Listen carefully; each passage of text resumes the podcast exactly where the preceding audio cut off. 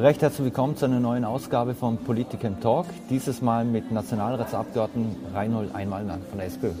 Hallo. Hallo. Herr Einmalner, Sie sind ja in Bruck an der Mur zur Welt gekommen. Was hat Sie denn nach Vorarlberg verschlagen? Ja, das war eigentlich eher ein Zufall, muss ich ganz ehrlich sagen. Ich bin äh, in der Obersteiermark geboren, im Bezirk Lom aufgewachsen und habe dort die Optikerlehre gemacht. Und nach der Gesellenprüfung hat man zufällig in Bregenz einen Optiker gesucht und habe dann eine Stelle in Bregenz begonnen. Und mhm. ja, und dann mich, nach, so hat es mich nach Vorarlberg verschlagen. Ein bisschen Liebe hat dann noch mhm. dazu mitgespielt und äh, nach einer kurzen Zwischenphase in Innsbruck, weil ich Meisterprüfung und Kontaktlinsen mhm. Optikausbildung gemacht habe äh, bin ich dann wieder zurück und seither sehr, sehr glücklich in Vorarlberg. Mhm. Ähm, wie war es denn als Zurgraster, wie man so, so, so, so, schön sagt in Vorarlberg? ja, das ist so, dass man ja, äh, wenn, man, wenn man so zur rast, mhm. äh, hört man, äh, wie, wie schwierig das sein wird in Vorarlberg und wie äh, wie, wie, wie, unterschiedlich der Charakter der Vorarlbergerinnen und Vorarlberger ist. Ich habe das nie so empfunden. Also mhm. ich, war immer überrascht, dass ich, ich habe sehr, sehr rasch Kontakt gefunden in Vorarlberg. Das war, ist alles sehr, sehr schnell gegangen äh, und habe diese, äh, diese Verschlossenheit, die man manchmal den Vorarlbergern nachsagt, mhm. äh, persönlich nicht erlebt. Mhm. ich, ich habe immer das Gefühl, es ist immer so, wie man in den Wald hineinruft, so kommst du zurück. Ich glaube selber, dass ich recht kommunikativ bin und, mhm. und habe so auch die Vorarlberger geknackt sozusagen. Okay. Was, können Sie sich noch an den ersten Dialektausdruck erinnern, den Sie gehört und gelernt haben? Was, was so ähm, ungewohnt war für mich, ist zum Beispiel, dass man, also das, da habe ich wirklich ein bisschen gebraucht, und ich laufe geschwind auf Post. Mhm. Da habe ich geglaubt, wieso lauft der auf die Post, oder? Mhm. Also das, das Laufen bedeutet ja da in Innerösterreich, man rennt, oder? Und, ja. äh, also, dass da nur das Gehen gemeint war, das hat ein bisschen irritiert in den ersten Arbeitstagen. Mhm. Wer Luft auf Posthüt, oder? War, warum, warum so Stress, ja? Also, das ist so der erste, der mich mhm. ein bisschen verfolgt hat. Sie haben ja 1989 als Jugendreferent der SPÖ in Trofeiach begonnen. Was hat denn Ihre Poli Ihr politisches Interesse geweckt? Hat es irgendeinen Auslöser oder irgendein bestimmtes Erlebnis gegeben? Nein, es war, war so ein bisschen, ich sage ein bisschen das Elternhaus, obwohl meine, meine Eltern nicht Politiker äh, waren, äh, aber Politik war ein Thema bei uns da. Mhm. Also über Politik hat man viel gesprochen, Politik war äh, war manchmal ein Diskussionsthema. Mein, mein Papa hat äh, gerne über Politik geredet, hat mir erst, mhm. da war immer so ein kleiner Stöckler, hat er mir schon gefragt, ob ich alle Politiker kenne, die da im Fernsehen kommen. Mhm. Äh, und das hat so das erste Interesse geweckt und äh, in der in der Familienhistorie gibt es natürlich schon Sozialdemokraten. Also ich mhm. komme schon eher aus, einem, aus einer sozialdemokratischen Familie, äh, bin aber jetzt eher der, der es am intensivsten betreibt, glaube ich. Mhm. Jetzt vermutlich für 99,9 Prozent aller Sozialdemokraten ist der Bruno Kreisky das politische Vorbild. Selbst für Junge, die den Herrn Kreisky nur noch ja. aus Geschichtsbüchern kennen, ist das bei Ihnen auch so? Ja, natürlich ist Bruno Kreisky ist für uns eine ganz große Symbolfigur. Ich habe aber, also wenn man mich nach meinem politischen Vorbild fragt, äh, bleibe ich eher beim Heinz Fischer. Mhm. Äh, ich habe den, den, Heinz Fischer in, in, jungen Jahren schon einmal kennengelernt mhm. äh, und dann in seiner Zeit als Nationalratspräsident und halt auch ganz, ganz stark miterlebt äh, mhm. seine Bundespräsidentenzeit und Heinz Fischer ist für mich ein, ein, politisches Vorbild, auch in der Art und Weise, wie er Politik macht. Mhm. Also sehr verbindend ist, was er immer schon war. Mhm. Äh, und das ist, würde ich jetzt, ich eine Person rausnehmen, die, die ich persönlich politisch erlebt habe, das ist der Heinz Fischer. Mhm. Heinz Fischer hat man ja nachgesagt, dass er eher so ein bisschen der Strippenzieher im Hintergrund ist, weil er war lange Nationalratspräsident, hat sich nicht immer unbedingt aufgedrängt jetzt für ein Ministeramt oder ähnliches. Erst dann hat er sich irgendwie dazu bewegen lassen, als Bundespräsident zu kandidieren. Ja, das, das war so. Er war zwar Wissenschaftsminister mhm. dann eine, unter Sinowatz, aber ja, das stimmt. Er war sicherlich jemand, der, der nicht im Vordergrund polarisierend gestanden ist. Mhm. aber das ist natürlich ähm, manchmal das im Scheinwerferlicht stehende, aber ich glaube, ähm, Heinz Fischer war es sehr, sehr wichtig, in der Politik auch etwas weiterzubringen. Mhm. Und das ist schon ein Antrieb, den wir, den wir glaube ich eh alle haben. Die Frage ist nur, muss es immer die, die, die große Show sein? Mhm. Oder kann es auch einmal eine Verhandlung im Hintergrund sein und dann erzielt man ein Ergebnis, was, mhm. was vielleicht dann wieder wichtiger ist. Mhm. Sie haben selbst gesagt, Sie sind ja Optikermeister und auch äh, Unternehmer. Mhm. Äh, wie wichtig ist es denn für einen Politiker, dass man sich auch in der Privatwirtschaft seine Sporen verdient? Also ich halte es für extrem wichtig. Ich, ich sage das ganz, ganz offen. Also ich, hab, ich, bin, also es gibt mehrere Faktoren, warum ich dafür so entscheidend halte. Erstens glaube ich, dass es ganz, ganz gut ist, wenn man einen, einen Zivilberuf hat und nicht nur Politiker ist. Das mhm. ist einmal das eine. Das zweite ist, ich habe zum Beispiel jetzt, äh, obwohl es oft stressig ist mit, mit, äh, mit dem Pendeln zwischen Wien und Bregenz, versuche ich also einen, einen Tag in der Woche im Geschäft stehen. Mhm. Und dieser Tag in der Woche äh, ist einerseits wichtig, dass ich, dass ich natürlich nicht den Bezug in den Job verliere, mhm. aber, aber es ist auch gut, dass man sich nicht nur in dieser Politikblase bewegt. Mhm. Ich, ich, nenne es einfach so, äh, so, so, klar und deutlich, weil ich das schon für einen ganz entscheidenden Faktor halte. Mhm. Sonst ist man nur in diesem äh, ausschließlich Politikumfeld und mhm. mit einem Tag in der Woche allein dort, wenn du acht Stunden im Geschäft stehst, kriegst du schon wieder ganz andere, einen anderen Blick auf das eine oder andere Problem, mhm. das es tatsächlich gibt. Das ist natürlich für mich eine super Gelegenheit. Natürlich gibt es kaum einen jemand eine, einen nicht auf irgendein politisches Thema anspricht, obwohl es im mhm. Mittelpunkt steht. Aber, aber das halte ich schon für, für ganz entscheidend. Und es reduziert die Abhängigkeit von der Politik ganz mhm. stark. Und das, glaube ich, ist auch etwas, was man nicht unterschätzen darf. Mhm. Verkaufen Sie vornehmlich rote Brillen? nein, wie man selber sieht, habe ich nicht einmal selber rote. Ähm, nein, ich verkaufe gute Brillen, das ist mhm. viel wichtiger.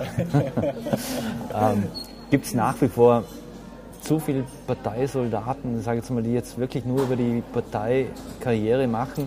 Wird ja auch in Ihrer Partei einigen Genossen immer wieder vorgeworfen. Nicht nur in Ihrer, aber auch in anderen.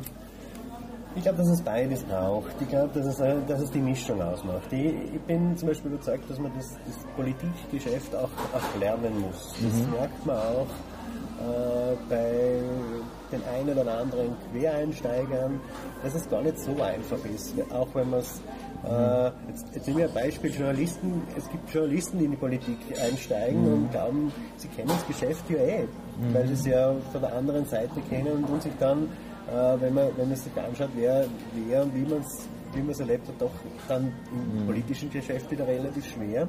Ich glaube, dass Politik auch etwas ist, was man, wo Erfahrung mit einer Rolle spielt und wenn man ein bisschen Erfahrung hat in der Politik, dann ist es dann sehr rasch wieder so, dass man, das, dass man uns nachsagt, man ist ein Parteisoldat. Oder? Mhm. Äh, ich, ich glaube, die Mischung macht es aus. Ich glaube, dass es den Blick von außen braucht, aber auch erfahrene Leute in der Politik. Man wird besser im Job. Wenn man mhm. machen wird, dann automatisch schlechter. Mhm.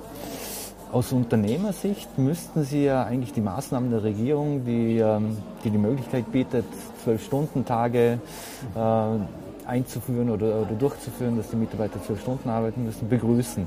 Oder ist es in der Optikerbranche sowieso nicht so, dass man da zwölf Stunden arbeitet? Naja, also ist, ist, ist es kein Thema und, und, man muss sich auch ganz genau anschauen, wenn diese Maßnahmen am meisten helfen. Mhm. Diese Maßnahmen helfen ja nicht den kleinen und mittleren Unternehmen, mhm. sondern das sind ja alle Maßnahmen, die getroffen wurden, sind ja für die große, für die große, von der Großindustrie bestellt, von den Industriebetrieben bestellt und für die auch abgestimmt. Mhm. Bei, mir in, in Kleinbetrieb, bei mir in Kleinbetrieben ist das überhaupt kein Thema mhm. äh, mit, mit, mit einem 12-Stunden-Tag und Arbeitszeitflexibilisierung mhm. war nicht. Ich, ich bin ein sehr kleiner Betrieb und man muss aber dazu sagen, es hatte die, die Möglichkeit der Flexibilisierung eh schon gegeben. Oder? Mhm. Jetzt, jetzt ist die Normalarbeitszeit ausgedehnt. Äh, die angebliche Freiwilligkeit da, die es, äh, mhm. in der, in der Realität dann, dann eh nicht gibt und mhm. wie man jetzt die erste Beispiele hat, eh nicht, eh nicht mhm. gepflegt wird. Also jetzt, jetzt keine Flexibilisierung braucht, jetzt eher andere Maßnahmen braucht für kleine und mittlere Unternehmen. Mhm. Ähm, glauben Sie, dass, dass sich viele Menschen, also man hört eigentlich nur von vereinzelten Fällen, dass jetzt, äh, wo es dann heißt, ja, mein Sohn muss zwölf Stunden mhm. arbeiten und so weiter. Also jetzt die große Welle scheint ja noch nicht da zu sein. Oder, oder haben Sie da andere Werte? Ich, ich glaube, dass, dass vieles noch kommen wird. Also jetzt mhm. muss man sagen, jetzt haben wir das, das Gesetz zwei Monate in Kraft, mhm. oder? Also es, wird, es wird noch eine, eine, eine Welle kommen. Wir haben ja gespannt, wie, wie die Erfahrungsberichte nach der nächsten Wintersaison ausschauen und so weiter. Mhm. Äh, und, und dann wird man, ich glaube, wenn man das dann evaluiert, und dann muss man auch sagen, das wird man spüren, in ein Jahr, in eineinhalb Jahren, äh, wird man schauen, was, was, was dann die Rückmeldungen sind erste Musterverträge von der Wirtschaftskammer gibt es schon, wo mhm. die Freiwilligkeit dann de facto schon schriftlich vereinbart ist. Mhm. Äh, also da sieht man schon, wohin die Reise geht, oder? Mhm. Also das halte ich, halte ich schon für Schwierigkeit. Mhm. Muss man da auf Landesebene in dem Fall auch beim Arbeitsinspektorat etc. nachschärfen, die, die da dann härter kontrollieren und, äh, und in die Betriebe gehen und so weiter? Ja, Weil die personelle Decke, denke ich mal, ist dort wahrscheinlich nicht so dick. Ja, aber das ist ja genau das Thema, was wir ja zusätzlich kritisieren. Auf der einen Seite äh, hat man die, die Arbeitszeitflexibilisierung sehr, sehr unternehmerfreundlich gestaltet und gleichzeitig aber die, die Kontrolleinrichtungen, Arbeitsinspektorat, Kontrollorgane der, der, der Sozialversicherung, der. Finanzen, die reduziert man ja. Mhm. Das, setzt man, das setzt man ja nicht nach. Im mhm. Gegenteil, oder? Also Großbetriebsprüfungen also die wirklich bei den wirklich dicken Fischen. Mhm. Äh, das hat man zum Beispiel auch gerade im Westen noch einmal Personal reduziert, oder? Mhm. Also, also darum äh, ist die Schieflage dadurch noch einmal verstärkt, oder? Natürlich mhm. braucht es gute Kontrollen, aber im Endeffekt muss man das Gesetz vernünftig mit den Sozialpartnern verhandeln und eigentlich zurückziehen. Mhm, also umso wichtiger die Sozialpartnerschaft eigentlich auch. Ich glaube schon. Ich, ich, ich sage sag das ganz ehrlich, ich glaube, dass Sozialpartnerschaft ein ganz wesentlicher Bestandteil unserer, unserer Erfolgsgeschichte ist. Mhm. Äh, nicht immer nur Ruhmesblätter, aber in den ganz großen, entscheidenden Fragen, äh, die sehr stark für unseren Wohlstand beigetragen haben, äh, haben die Sozialpartner eine wichtige Rolle gespielt. Mhm. Sie waren schon Mitte 2000, von 2004 bis 2009 im Bundesrat, waren dann SPÖ-Landesgeschäftsführer, 2014 Landtagsabgeordneter und am 9. November 2017 wurden Sie als Nationalrat eingelobt. Haben damals 2543 Vorzugsstimmen gekriegt, was Super. ich nachgelesen habe.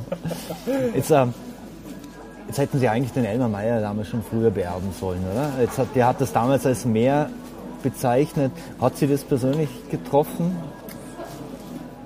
Das ist so, so eine alte Geschichte inzwischen. Ich, ich verstehe mich mit den Elmar Meyer nach wie vor gut. Äh, wir treffen uns jetzt gerade in den nächsten zwei Tagen wieder mal zum Abendessen. Okay. äh, wir haben äh, das alles einmal ausgesprochen, einmal durchgesprochen gut, wie es auch unter, unter Freunden gehört. Da kann es auch einmal äh, eine unterschiedliche Meinung zu einem Thema geben, aber wir haben das echt gut geklärt und ja, kürzlich in Wien getroffen, jetzt eben die nächsten Tage mal in Vorarlberg. Also mhm. immer, immer wieder eine gute Stimmung. Elmar Meyer war einer äh, der ersten, der, der vehement darauf gedrängt hat in Vorarlberg, dass ich mich politisch wieder engagiere. Also gibt's, haben, haben der Elmar und ich eigentlich schon eine ganz alleine Geschichte. Mhm. Er war viele, viele Jahre ein ganz großer Förderer von mir und darum äh, mhm. ist alles bereinigt, was da war. Mhm. Sie sind ja Bereichssprecher für die Volksanwaltschaft und sitzen auch im BVT-U-Ausschuss. Ähm, wie kann man sich denn das da vorstellen? Was ist denn da genau Ihre Aufgabe im BVT-U-Ausschuss? Im BVT-Ausschuss sind wir von der SPÖ eigentlich ein Team von zehn Leuten mhm. äh, und wir teilen uns die unterschiedlichen Themenblöcke auf, aber aber Aufgabe ist äh, bei Zeugenbefragungen Befragungen durchzuführen, die nach einem sehr genauen Prozedere ablaufen. Das heißt viel Aktenstudium, viel, viel einlesen, mhm. die Zusammenhänge herausarbeiten, Fragen vorbereiten, spontan reagieren in den Befragungen ist eine große Herausforderung. Mhm. Äh, eine, eine sehr interessante Tätigkeit, sehr arbeitsintensiv, aber auch ganz wichtig, weil der Untersuchungsausschuss natürlich das wichtigste Kontrollorgan des Parlaments ist. Mhm. Und du freust mich eigentlich auch, dass ich da in meiner ersten, im ersten Jahr sogar schon mhm. äh, mit da drinnen sitzen darf. gibt äh, in Wien unten Leute, die sagen, das ist die Königsdisziplin des Parlamentarismus. Mhm. Äh, und ja, und genauso sehe ich das. Sehe ich als, als, auch ein bisschen als, als Zeit, wo man auch Erfahrungen sammeln kann und die, mhm. die für später sicherlich wichtig sind. Bundespolitisch gesehen hatte die SPÖ nach dem Kern Intermezzo, wie ich es jetzt mal bezeichne, keinen leichten Stand. Hätte der, der, Christian Kern eigentlich die Koalition sprengen müssen, nachdem er im Umfrage hoch war und die Partei übernommen hat? Ja, das ist so ein Was wäre, wenn Spiel, oder? Ja, natürlich. Rückblickend betrachtet hätte man vielleicht diesen, äh, diesen Moment nutzen können. Mhm. Ja, aber damals, und das, das, hat man natürlich auch oft besprochen, auch danach oft besprochen, aber er hat eigentlich den Plan gehabt, äh, zu übernehmen und bis 2018 fertig zu machen, weil es wäre mhm. der, der reale Wahltermin gewesen, und zu zeigen, dass diese Koalition mehr kann. Mhm. Das war eigentlich der Plan von Christian Kern, zu zeigen, dass man ohne die FPÖ dieses Land nicht regieren kann. Mhm. Äh, und diesen, diesen Plan hat man ihm nicht verwirklichen lassen. Mhm. Im Nachhinein sehr, sehr schade. Äh, und ja, und der Abgang hätte wahrscheinlich ein bisschen glücklicher und besser gestaltet werden können. Ja. Mhm. Sie haben es gesagt, äh, in Bezug auf die Journalisten, die in die Politik einsteigen, Quereinsteiger haben es oft schwer. Warum hat denn der Christian Kern so, so viele Fehler gemacht oder war einfach für einen Quereinsteiger das Bundeskanzleramt dann eine Schuhnummer zu groß oder zwei? Ich bin mir nicht sicher, ob der Bundeskanzler ähm, eine Schuhnummer zu groß war, weil ich glaube, den hat er sehr, sehr gut ausgefüllt. Also das, das Amt des Bundeskanzlers. Mhm. Was er, glaube ich, manchmal unter, unterschätzt hat, ist vielleicht dieses, diese taktischen Spielchen, die es in dieser Koalition zu dem Zeitpunkt schon sehr, sehr stark gegeben hat äh, und ich glaube, da hat ihm vielleicht das eine oder andere Mal die Erfahrung gefehlt oder ja, ich, ich glaube sogar, dass er zu, zu gutmütig war in der Zeit und zu sehr vertraut hat, dass, dass manches hält, was er, was er vereinbart hat. Äh, das ist, glaube ich, eher das, was, was dann die Schwierigkeit war. Ich glaube, dass er zu gut, glaube ich, zu gutmütig war in dieser Zeit. Mhm. Jetzt äh, gibt es eine Frau an der Parteispitze mit der Pamela Rendi-Wagner. Mhm. Wie ist ihr, ihr Verhältnis zu ihrer neuen Parteiopfer? Gut, sie kennengelernt mit, mit der Angelobung eigentlich, muss mhm. ich ganz ehrlich sagen, also vor einem Jahr. Und sie ist eine irrsinnig sympathische, dir zugewandte Frau, also die, die bildet die innerhalb kürzester Zeit, also ist eine mhm. äh, tolle Spitzenkandidatin, tolle Frauenfrau jetzt, also wir haben, glaube ich, ein großes Glück, dass sie so und in dieser Form diese, die Partei übernommen hat. Mhm. Glauben Sie, dass Österreich bereit wäre für eine Frau an der Spitze? Oftmals schauen wir über die Grenze und adaptieren sehr viel, was die Deutschen machen. Dort hat es die Angela Merkel viele Jahre gegeben. Also ist abgesehen von der Couleur in Österreich, dass eine Frau an die Spitze schafft, das ich, ich glaube, es wird, ich glaube sogar, dass es, dass es vielleicht Zeit wird äh, für die erste Bundeskanzlerin in Österreich. Mhm. Äh, ja, also überhaupt kein Thema. Ich glaube, dass es, dass es äh, dass Österreich da mindestens so weit ist wie Deutschland und in Deutschland mhm. gibt es inzwischen schon Leute, die sagen, gibt es ja junge Leute, die sagen, kann ein Mann eigentlich auch Bundeskanzler sein. Mhm. Wenn man sich aber so diverse Umfragewerte ansieht, dann hat der Randy Turbo noch nicht so wirklich gezündet. Also auch im Vergleich, wie das damals mit Christian Kern abgelaufen ist. Macht, die Schwarz, macht Schwarz-Blau vielleicht auch vieles zu richtig? Ja, ich glaube, dass man unterscheiden muss. Äh, wenn du einsteigst als Bundeskanzler, hast du alle Medien nur fokussiert auf dich, bist permanent äh, im Tun äh, und schaffst es natürlich auch leicht, so ein, so ein, mhm. ein Hoch zu bringen.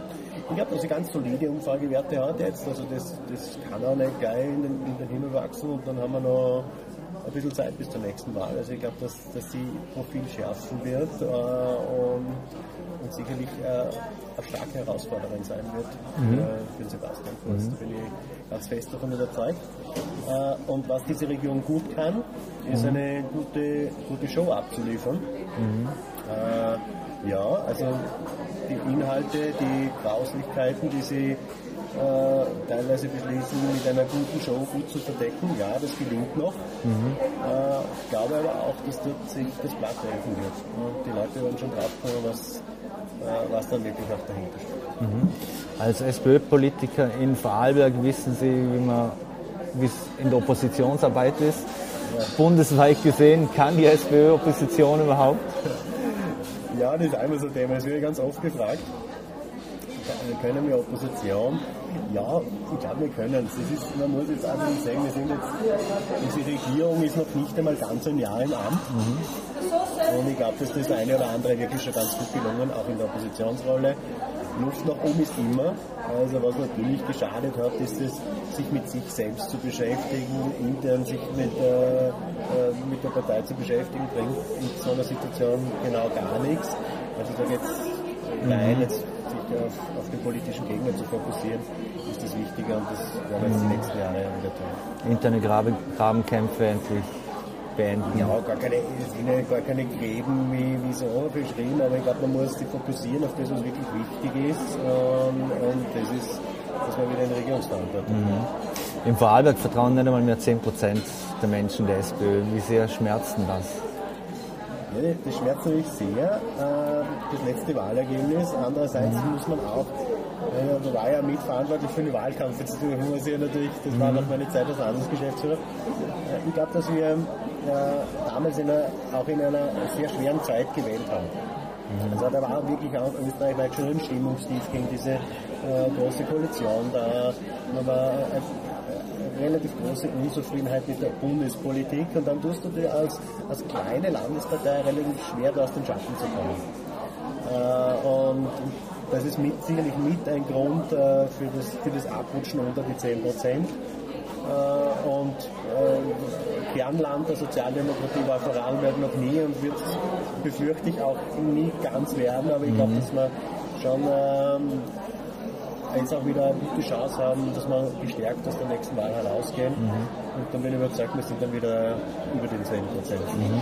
Jetzt haben, wurde ja 2014 nach diesem Wahldebakel ein Erneuerungsprozess gestartet. 2016 war die erste Phase abgeschlossen. 2018 gibt es jetzt einen neuen äh, Vorsitzenden mit dem Martin Staudinger. Wie ist denn da der Stand der Dinge? Ist der Prozess, der Erneuerungsprozess mehr oder weniger abgeschlossen? Wissen Sie, äh, was die Strategie ist, was die Visionen sind? Wo es hingehen soll? Ja, es ist so, dass wir, ich glaube, wir haben organisatorisch einiges gemacht. Also ein Teil dieses Erneuerungsprozesses war organisatorisch. Es gibt da, da waren wir dann auch ein bisschen eingegliedert in, die, in den bundespolitischen Prozess und den haben wir jetzt am, mhm. am Wochenende eigentlich mit der Organisationsreform und mit dem neuen Parteiprogramm abgeschlossen. Ähm, personell und hat es die Veränderung gegeben mit dem, mit dem Martin Staudinger, der die, die Partei in den, in den Wahlkampf führen wird. Und ja, und er macht jetzt auch äh, nochmal so einen, so einen Abschluss mit, äh, dass er sagt, er geht raus zur Bevölkerung, wir mhm. wollen wissen, was, was sind eure Themen. Ich glaube, das ist alles so ein bisschen Ausfluss dieses, dieses mhm. Prozesses. Äh, und ich glaube, dass das ganz, ganz gut funktioniert. Mhm. Blicken Sie mit Freude oder mit ein bisschen Angst schon auf die nächsten Landtagswahlen? Nein, ich blicke mit, mit Freude auf die nächsten Landtagswahlen, weil ich glaube, dass es ein gutes Ergebnis geben wird für uns. Ähm, und gleichzeitig weiß ich ja, wie, das, wie, wie intensiv so eine Zeit ist. Äh, wir haben nächstes Jahr zwei wichtige Wahlen Ich glaube, dass die Europawahl schon wichtig ist, mhm. auch österreichweit, dass man äh, ein Bild abgeben muss, wo, wo stehen wir denn äh, auch in einer, in einer Grundhaltung, wo steht denn Österreich, auch im Kontext in, in einer Europäischen Union. Das ist einmal der erste wichtige äh, Punkt, das ist die erste Bundeswahl für diese, für diese neue Bundesregierung und für uns als Oppositionspartei, also schon ein wichtiger Faktor. Und dann im Herbst gleich die, die Landtagswahl. Also es sind beides sehr, sehr spannende Wahlgänge äh, mhm. es gilt noch viel Überzeugungsarbeit zu leisten. Mhm. Was trauen Sie dem Martin Staudinger dazu? Weil er setzt ja sehr auf Harmonie und Diskurs. Ist das die richtige Strategie oder braucht es mehr Ecken und Kanten? Ich glaube, dass es immer äh, mit, dem, mit der Politikerpersönlichkeit zusammenhängen muss. Mhm. Also es ist, äh, ich glaube, äh, dass es ganz schwierig wäre, den, den Martin Staudinger ein ganz anderes Image aufzudrücken. Er ist sehr, sehr authentisch. Das, das mögen die Leute und ich glaube, dass die Leute auch äh, mögen, wenn man, also ich glaube, dass es diese, diese, dieses diese Zielsetzung zu schauen, wo, wo findet man Lösungen, wo kann man die Situation der Menschen verbessern und nicht nur, nur anprangern und plakativ hinausschreien, äh, ist, glaube ich, ein Ansatz, der, der sich nicht gut ankommt. Mhm. Eine Frage, die jeder SPÖ-Politiker gestellt bekommt, ist, können Sie sich eine Zusammenarbeit mit der FPÖ im Bund vorstellen? Nein, Wie Moment überhaupt nicht. jetzt sind ja, aber sind immer direkt drin eigentlich in, Ja, in Wien. ich, ich, muss es leider, ich muss es leider sagen, es ist mit dieser FPÖ unmöglich, unmöglich eine seriöse Politik zu machen. Ich, hab, äh, ich komme von einer Aussprache, einer parlamentarischen Aussprache mit dem Innenminister. Sie war jetzt die letzten Tage in Wien, komme- ich bin jetzt gerade wieder zurückgekommen. Und wenn er dort beschreibt, seine Haltung zu dieser Abschied, zu dem Abschiedefall, den es gegeben hat äh, in Vorarlberg, äh, wo man das dreijährige Kind von der Mutter getrennt hat und er da null Verständnis hat. Null. Dann weiß man einfach, mit diesen Personen und mit dieser Partei kann man derzeit keine vernünftige Politik machen. Und dann schließe ich das äh, derzeit total aus. Kommen wir nochmal zu ihm persönlich zurück. Jetzt haben wir ja Adventszeit, Weihnachten steht vor der Tür. Sind Sie jetzt froh, wenn etwas Besinnlichkeit einkehrt, so eine ruhigere Zeit kommt? Ja, ja, natürlich, ich, ich freue mich auf eine ruhigere Zeit. Äh, Ich, ähm, es ist nur so, dass, es, dass die Weihnachtszeit nicht immer automatisch eine ruhige Zeit ist. Das, glaube ich, kennt ja jeder von uns. Also meistens kann man dann erst in den letzten Dezembertagen so ein bisschen durchschnaufen. Davor ist es relativ hektisch. Bei mir heißt es jetzt viele, viele Weihnachtsfeiern, die, die Besuche in verschiedenen Nebenorganisationen, von Pensionistenverbänden und so weiter. Also durchaus ein dichtes Programm neben, neben dem parlamentarischen Programm, das auch äh, immer dann gegen Ende Jahr sehr dicht getrennt ist, weil es ja noch vieles vor, vor dem Jahr zu beschließen gibt. Also ich glaube, dass die, die ersten dreieinhalb Wochen im Dezember noch relativ stressig werden und dann hoffe ich, dass ich noch ein paar ruhige Dezembertage habe, auf die ich freue mich. Sind Sie ein spiritueller Mensch oder ein religiöser? Also ich, ich bin römisch-katholisch, bin auch bei der Kirche dabei und es gibt äh, Situationen im Leben, wo ich sehr, sehr froh bin, dass ich ähm, dann diese, diese Rituale und diese, diese Glaubensprozesse auch habe. Und ja, ich gehe zu Weihnachten in die Kirche, gehe aber nicht jeden Sonntag in die Kirche, das muss ich auch zugestehen. Jetzt ist äh, für die, Wei für die Wirtschaft ist Weihnachten sehr wichtig. Kinder, für Kinder so wichtig, weil sie Ja. Geschenke kriegen. Aber hat Weihnachten ein bisschen an seiner Bedeutung verloren und geht es wirklich nur noch sehr um Konsum, gar nicht mehr zu reden von Black Fridays und Ja. was es alles gibt. Ja, das ist natürlich äh, generell eine, Entwicklung unserer Zeit, oder? Also ich spreche jetzt den Black Friday an oder, oder diese, diese, natürlich ist Weihnachten inzwischen sehr konsumüberla- überlagert. Merkt man auch, dass Weihnachtsmärkte Mitte November schon aufsperren und Eine Besonderheit in Bregenz, wo wir uns gerade Ja, befinden. genau. Da geht der Weihnachtsmarkt sieben Wochen, wenn ich se- richtig beginnt am 16. November, man begonnen, glaube ich, ja. Und geht bis 6. Äh, Jänner, ja, richtig? Ja, ja. Und, ähm, aber aber das, das zeigt natürlich, dass das sehr auch durchaus konsumüberlagert ist. Und gleichzeitig ist es, also so, so empfinde ich schon immer auch eine, eine Zeit, wo man mit der Familie wieder ein bisschen äh, zusammenkommt. Ähm, für mich war es immer schon so, dass die, diese, diese, diese hohen Feiertage im Jahr dann auch immer eine Zeit waren, wo ich meine, meine Wurzeln in der Steiermark gepflegt habe, wo ich zu meinen Eltern gefahren bin und so weiter. Also da gibt es schon auch äh, besinnliche und schöne Momente, wo der Konsum nachher nicht mehr Vordergrund steht. Mhm. Wie werden Sie Weihnachten heuer verbringen, nach, nach den ganzen Terminen etc.? Ja, es ist noch nicht ganz fix, aber wahrscheinlich fahre ich zu meiner Mutter in die Steiermark. Dann wünschen wir schöne Weihnachten schon Danke. jetzt, einen guten Rutsch und herzlichen Dank fürs Gespräch. Sehr gerne, wirklich auch. Danke.